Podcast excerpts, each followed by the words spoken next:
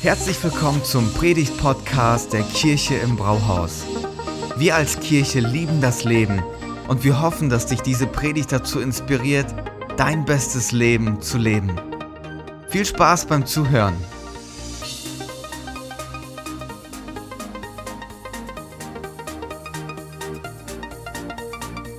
Richtig cool. Hey, schön, dass ihr da seid. Ich freue mich so sehr. Und für alle, die ich noch nicht gesehen habe, ein frohes neues Jahr.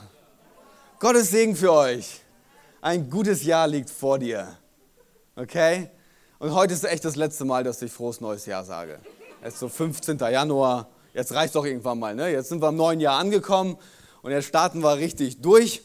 Und in der letzten Woche haben wir unsere neue Themenreihe angefangen und wir haben sie überschrieben mit dem Titel Lebe wie nie zuvor. Lebe wie nie zuvor. Und der Gedanke dahinter ist, dass wir gesagt haben, wir wollen nicht einfach nur dieses neue Jahr schaffen, einfach irgendwie durchkommen, so nach dem Motto, huh, noch ein Jahr geschafft. Nein, nein, wir haben gesagt, wir wollen in dieses Jahr starten und wir wollen stärker aus diesem Jahr hervorgehen. Wir wollen die Herausforderungen nicht einfach nur meistern, wir wollen an den Herausforderungen wachsen und stärker hervorgehen. Und dann haben wir gesagt, wir brauchen fünf Schlüssel, damit es zu so einem Jahr wird, wo wir leben wie nie zuvor. Und diese fünf Schlüssel sind jetzt nicht einfach ausgedacht von uns, dass wir dachten, das wäre eine coole Idee, sondern diese fünf Schlüssel kommen von einer Gruppe Psychologen, die Menschen begleitet haben auf der ganzen Welt, die irgendwelche Desaster erlebt haben, Kriege miterlebt haben, Naturkatastrophen, die unterschiedlichsten Sachen, die richtig herausfordernd waren, aber die daran nicht zerbrochen sind, sondern stärker hervorgegangen sind. Und die haben sich die Frage gestellt, was bringen diese Leute mit, dass sie da stärker rausgehen. Und diese fünf Schlüssel schauen wir uns in den ersten fünf Wochen dieses Jahres an. Und letzte Woche haben wir gesagt, es beginnt alles damit, dass du eine Hoffnung hast, die dich trägt. Eine Hoffnung hast, die stark ist. Eine Hoffnung nicht, die die Realität wegblendet und sagt so, ich schau mal weg, das ist alles nicht da. Nein, nein, eine Hoffnung, die inmitten deiner Realität dich hält und dich trägt und wir haben gesagt, Hoffnung ist wie ein Seil, an das du dich festhalten kannst, das verankert ist in dem, was Jesus für dich gemacht hat. Hoffnung trägt dich. Und diese Hoffnung hat eine Substanz. Und über diese Substanz werden wir heute nochmal ein bisschen genauer nachdenken. Und bevor wir das machen, will ich ein Gebet sprechen, dass Gott unser Herz aufmacht und dass wir einfach seine Stimme hören, dass das, was er zu sagen hat, in unser Herz fällt und dass das nicht einfach nur irgendeine Idee ist, die wir heute hören. Jesus, so laden wir dich ein, dass du diese Worte, die ich gleich sprechen werde und die wir hören, dass das in unser Herz hineinfällt und dass du es verwurzelst und dass es Frucht bringt. Wir sind heute Morgen bereit oder heute Vormittag bereit, dein Wort zu hören und, und immer mehr so zu werden wie du. Segne uns, während wir jetzt deine Predigt hören. Jesu Namen. Amen.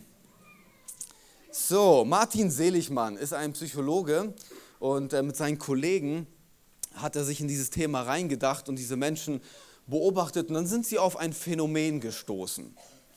Und ähm, sie nennen dieses Phänomen Glaube. Und die haben festgestellt, dass alle diese Menschen, die stärker hervorgehen, dass sie Glauben haben. Dann habe ich mir so ein paar Fragen gestellt, ne? mir ein paar Gedanken gemacht. So, Glaube haben wir irgendwie, wir gebrauchen das in unserem Alltag. Ich glaube an das Gute im Menschen. Ich glaube, dass das Wetter diese Woche besser wird als nächste Woche. Ich glaube, und wir gebrauchen Glaube so inflationär in unserem Sprachgebrauch, wenn du dir das mal vorstellst, oder? Die ganze, alles Mögliche ist mit Glauben connected. Du glaubst an alles Mögliche. Aber was, die, was diese Truppe festgestellt hat, ist, dass das nicht irgendein Glaube war, sondern die haben das reduziert und haben gesagt, bei all diesen Menschen, die hatten einen religiösen Glauben und die nennen das Religiosität.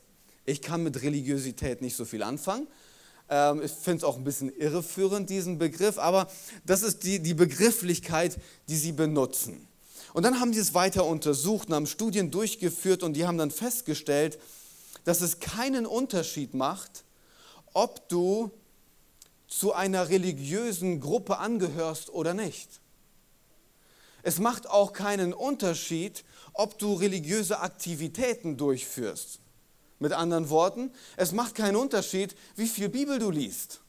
Es macht auch keinen Unterschied, wie viel du betest. Es macht auch keinen Unterschied, und ich zitiere nur Studien, wie oft du in den Gottesdienst kommst.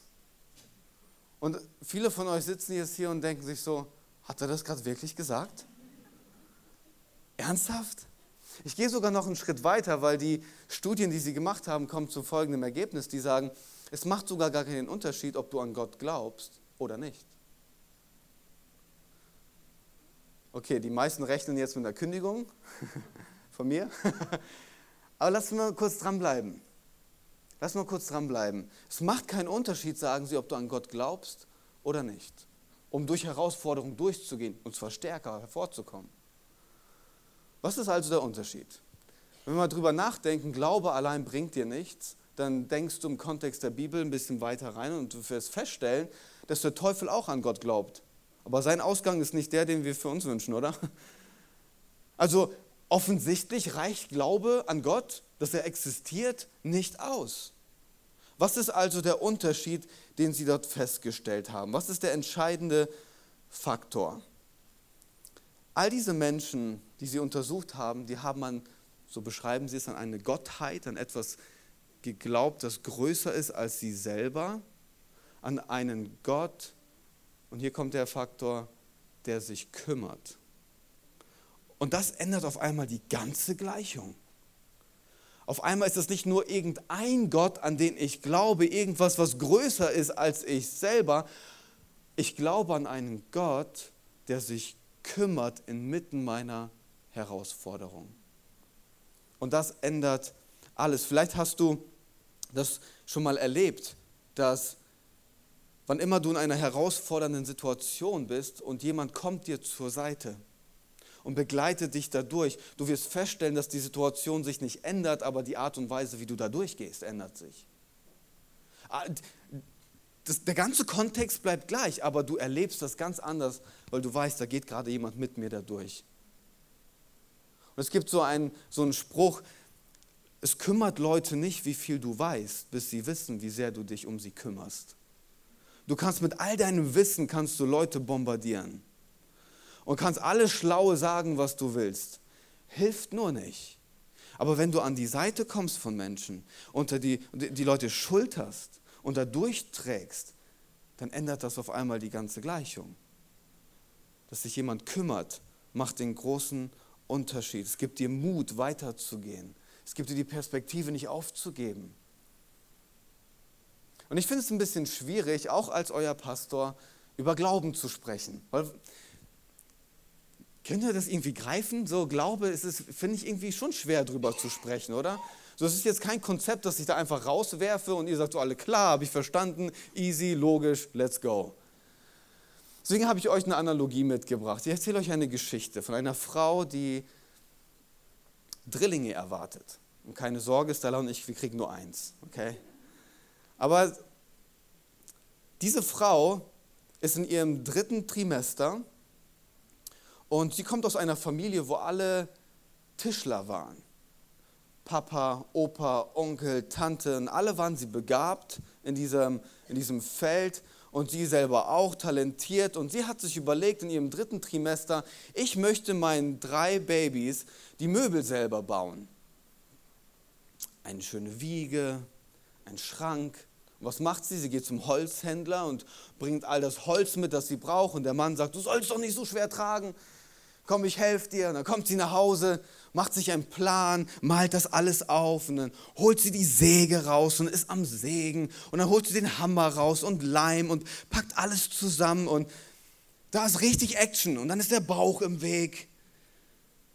Und während sie das macht, fangen die drei Babys an, miteinander zu reden. Und Baby Nummer eins sagt, was um alles in der Welt, weil die würden vielleicht sagen, was um alles in der Fruchtblase passiert hier gerade? Wo kommt all dieser Druck her?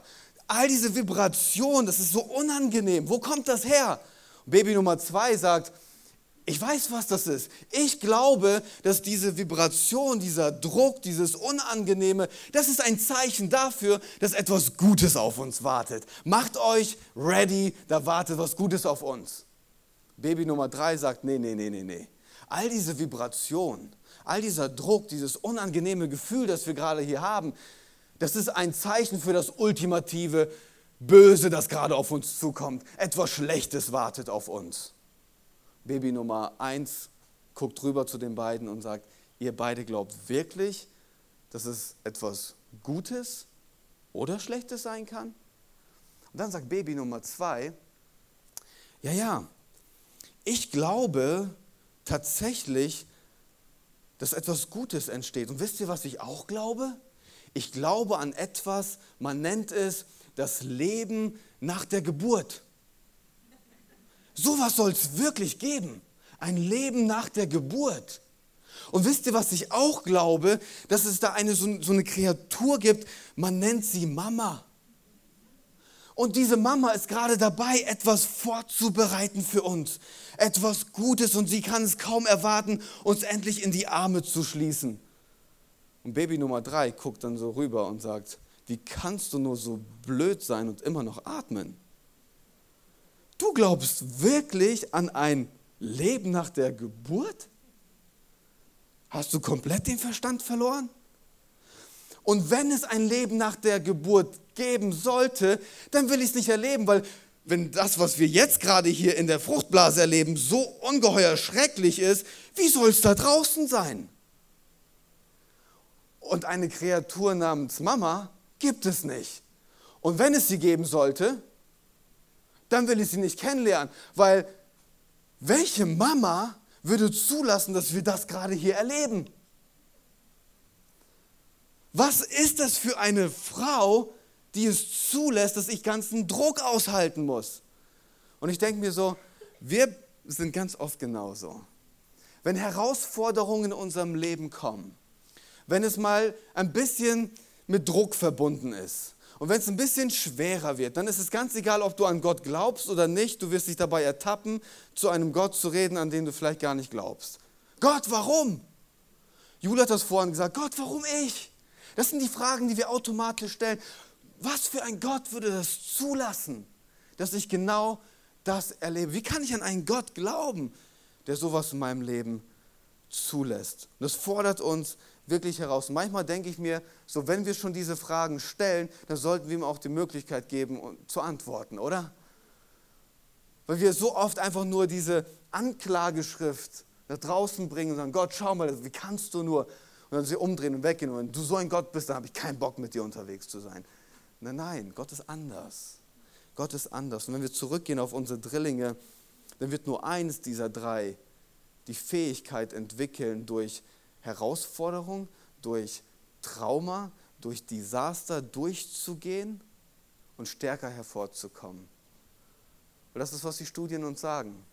Wenn du an einen Gott glaubst, der sich um dich kümmert, dann wirst du stärker hervorgehen als du reingegangen bist. Und die Bibel, wenn du dich ein bisschen auskennst in der Bibel, die beschreibt das so wie Geburtswehen. Dass wenn es herausfordernd ist in unserem Leben, das sind wie Geburtswehen, die uns vorbereiten auf das, was eigentlich noch kommen soll, auf das Gute, das über unser Leben hinausgeht. Oder die Bibel benutzt manchmal so ein altes Wort, so Trübsal. Ich weiß nicht, ob ihr das schon mal gehört habt. Das beschreibt sowas wie Herausforderung, Druck, den du aushalten musst, wo es nicht leicht wird in deinem Leben aber dass wir diese Trübsale aushalten und sie gar nichts sind im Vergleich zu dem, was Gott für uns vorbereitet hat, für alle, die ihn lieben, an ihm festhalten, an ihn glauben. Da wartet Großartiges auf uns.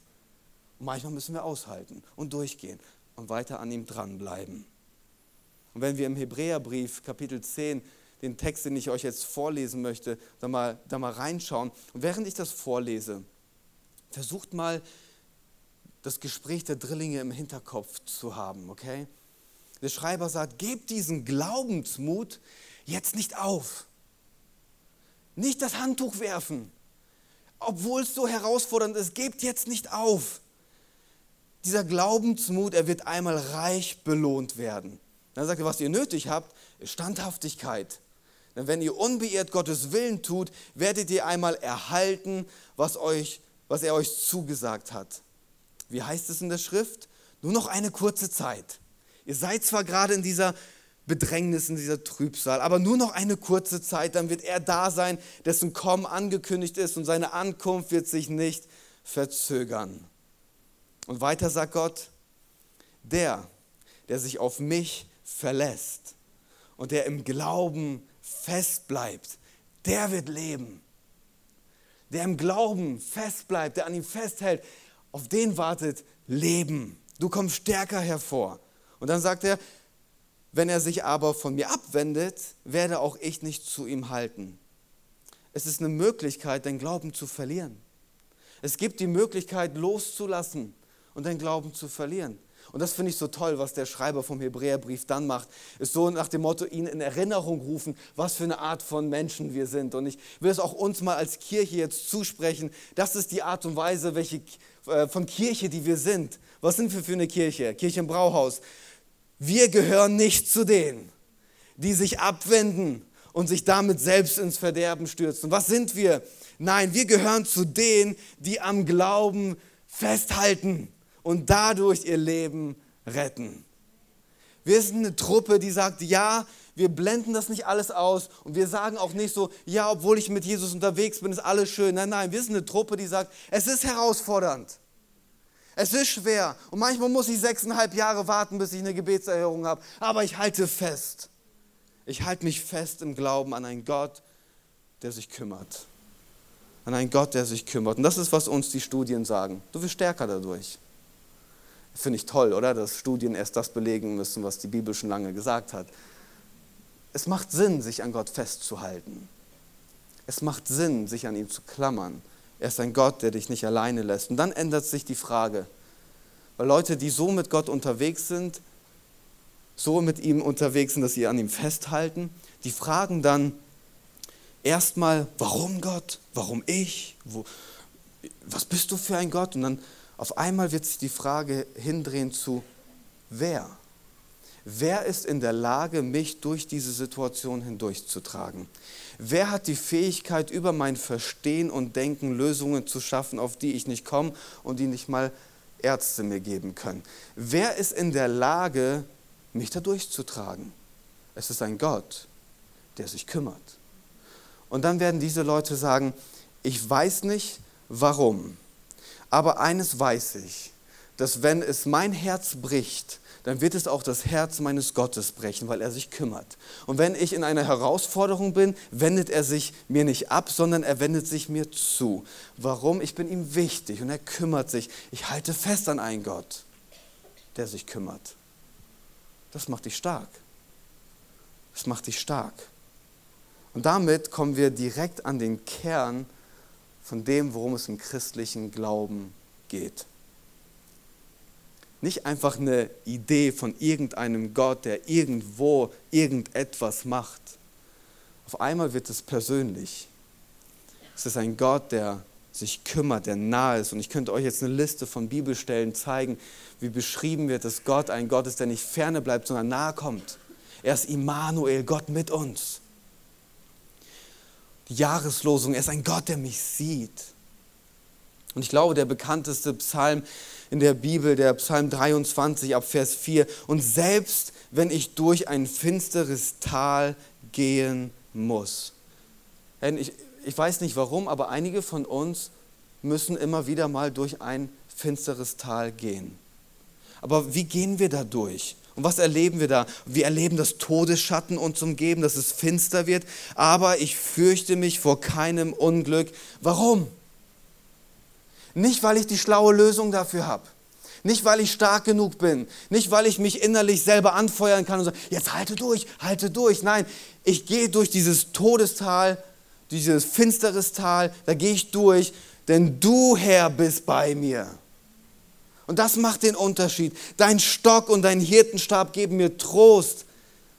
Fällt euch das auf, dass der gute Hirte die Person da nicht rausnimmt, sondern das gibt, was es braucht, um da durchzugehen? Trost, um durchzugehen, Trost, um durchzuhalten, die Gewissheit, dass er da ist.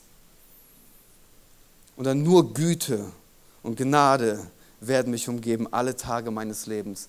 Und das ist so cool, dass Güte und Gnade nicht heißt, dass es Abwesenheit ist von schlechten Dingen, sondern dass ich das habe, obwohl es um mich herum herausfordernd ist.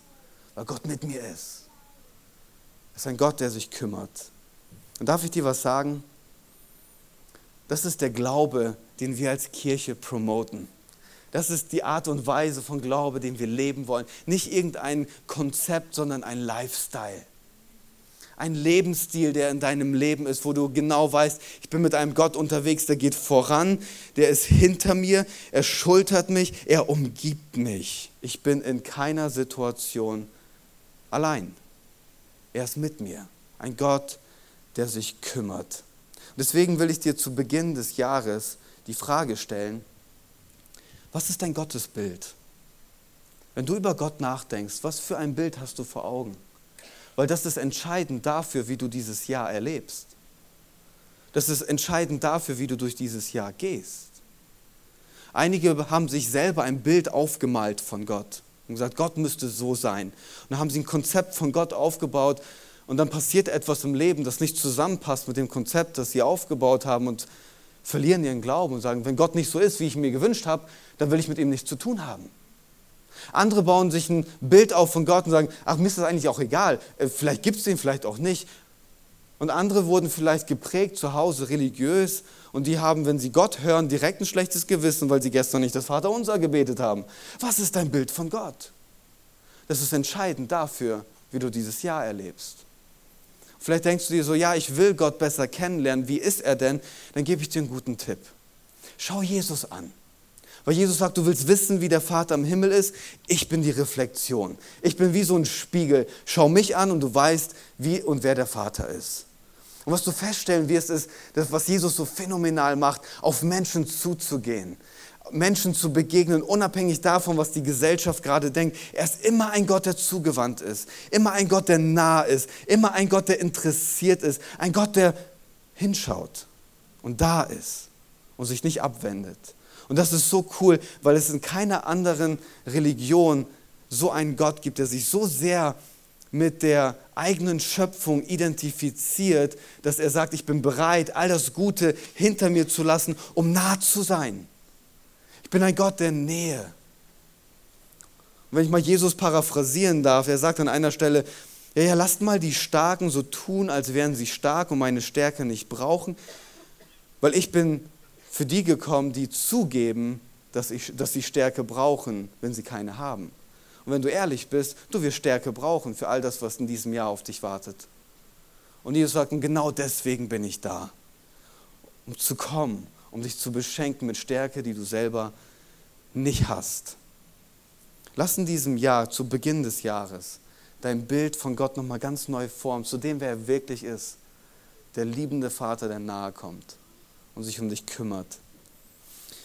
Natürlich muss ich jetzt zum Ende meiner Predigt noch zwei Fragen beantworten. Frage Nummer eins ist, wie glaube ich? Wie geht das? Frage Nummer zwei ist, wie pflege ich diesen Glauben? Weil offensichtlich können wir ihn ja verlieren. Frage Nummer eins, wie glaube ich, ich habe das letzte Woche schon gemacht, das Ausschlussverfahren. Glaube ist nicht Emotion. Okay? Glaube ist kein Gefühl. Es gibt Leute, die sagen, erst wenn meine Nackenhaare hochstehen, ich ein bisschen Gänsehaut habe und so innerlich einmal so, dann glaube ich. Dann glaube ich, dass das echt ist. Hey, darf ich dir sagen, dass wenn du, dass dein Bild von Glaube ist, dann ist das echt herausfordernd, weil du dein Gehirn ausgeschaltet hast. Weil Emotionen haben kein Intellekt. Emotionen verändern sich je nach Information, die man aufnimmt. Okay? Und wenn du dein Glaube von deinen Emotionen abhängig machst, dann bist du nicht wirklich stabil. Weil du stehst auf und hast eigentlich geplant, einen schönen Tag mit deinen Kindern zu verbringen, irgendwo im Park, und du nimmst die Information auf, dass heute den ganzen Tag Regen sein wird, dann hast du schlechte Laune. Du hast eine Information aufgenommen und die verändert deine Emotion. Und das ist nicht Glaube. Was ist Glaube? Wenn in Johannes 3,16 steht, dass Gott die Welt so sehr geliebt hat, dass er seinen einzigen Sohn gab und dass alle, die an ihn glauben, nicht verloren gehen, sondern ewiges Leben haben, Leben in Fülle haben. Was ist dieser Glaube? Das ist ein Beziehungswort. Und wenn ich über Beziehung nachdenke, dann stelle ich eins fest. Um in so eine Beziehung hineinzugehen, um zu glauben, braucht es einen Vertrauensvorschuss. Wann immer du eine Beziehung anfängst, ist es genau das, was du tust. Als ich mit Stella zusammengekommen bin, habe ich ihr einen Vertrauensvorschuss gegeben und gedacht, okay, wir werden über die nächsten Jahre sehen, ob sich mein Vertrauensvorschuss gelohnt hat oder ob sich dieser, dieses Vertrauen, ob ich enttäuscht werde. Wann immer du in eine Beziehung hineinstartest, die fest sein soll, braucht es einen Vertrauensvorschuss. Anders kannst du nicht anfangen zu glauben.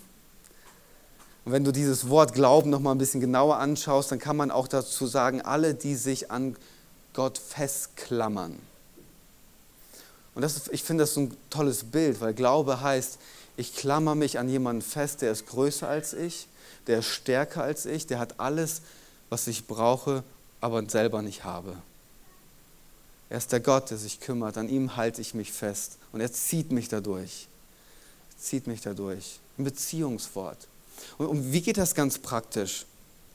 Die Bibel sagt, wer in seinem Herzen glaubt und mit seinem Mund bekennt, der soll gerettet werden. Was, warum ist das so wichtig? Mit deinem Herzen drückst du diesen Vertrauensvorschuss aus und sagst, Gott, ich vertraue dir. Ich habe noch keine Ahnung, wie das alles funktionieren soll. Ich habe ein paar Erfahrungen gemacht, die waren nicht so ganz cool. Ich check auch noch nicht alles, was in der Bibel steht.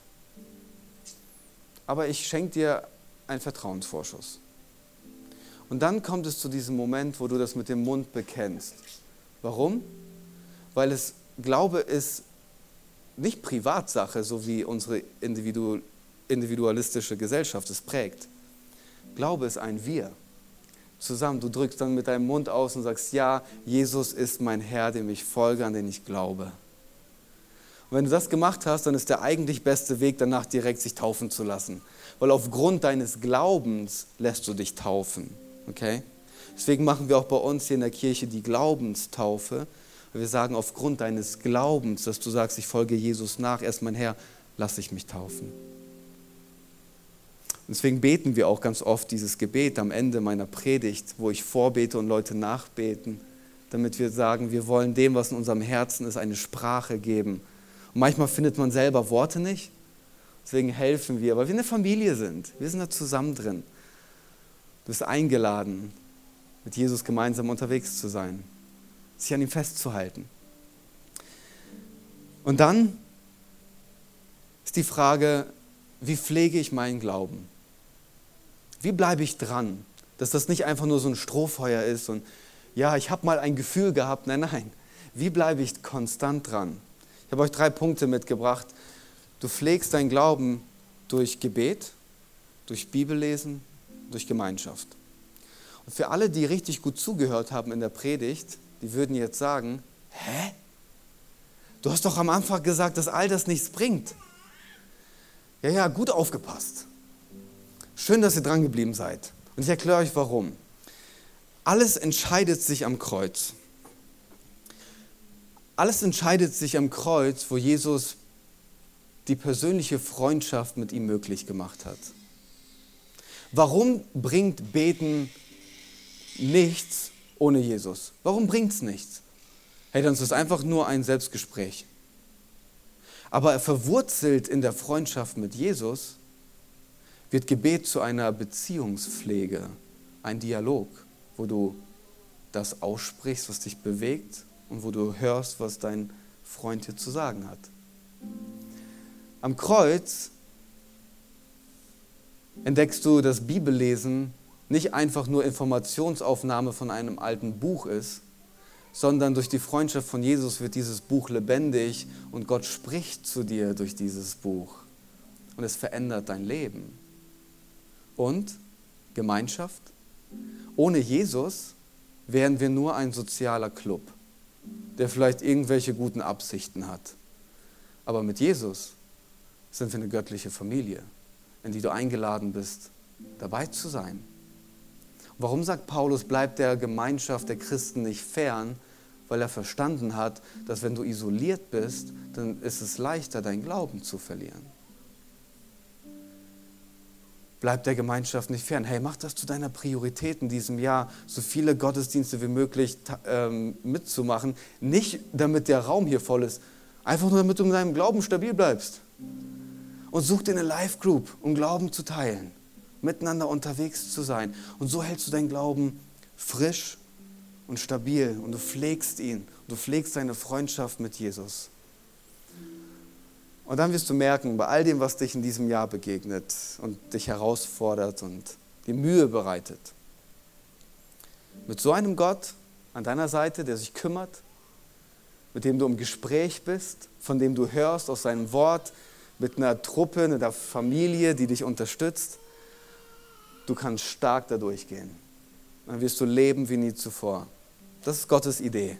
Und so funktioniert Glauben. Ich fühle mich gerade wie so ein Erklärbär. Aber das ist Glaube. Okay? Und so, und so stellt sich Jesus das vor. Und ich will zum Schluss einfach nochmal die Möglichkeit geben, dass du heute dich entscheiden kannst, am Anfang des Jahres Jesus einen Vertrauensvorschuss zu geben. Wie machen wir das? Ich lade jetzt alle ein, eure Augen zu schließen. Und wenn du hier bist und du sagst, ich möchte Jesus einen Vertrauensvorschuss geben, dann kannst du mir kurz ein Handzeichen geben, dann beten wir gleich als ganze Kirche zusammen, okay? Wer von euch ist hier und sagt, ich will Jesus einen Vertrauensvorschuss geben? Gib mir kurz ein Handzeichen. Come on. Richtig stark. Richtig cool. Hammer. Ihr dürft eure Hände wieder runternehmen. Vielen Dank fürs Zuhören. Bei Fragen kannst du uns eine E-Mail an info at fcg-gifhorn.de schreiben und wir geben unser Bestes, deine Fragen zu beantworten. Bis zum nächsten Mal.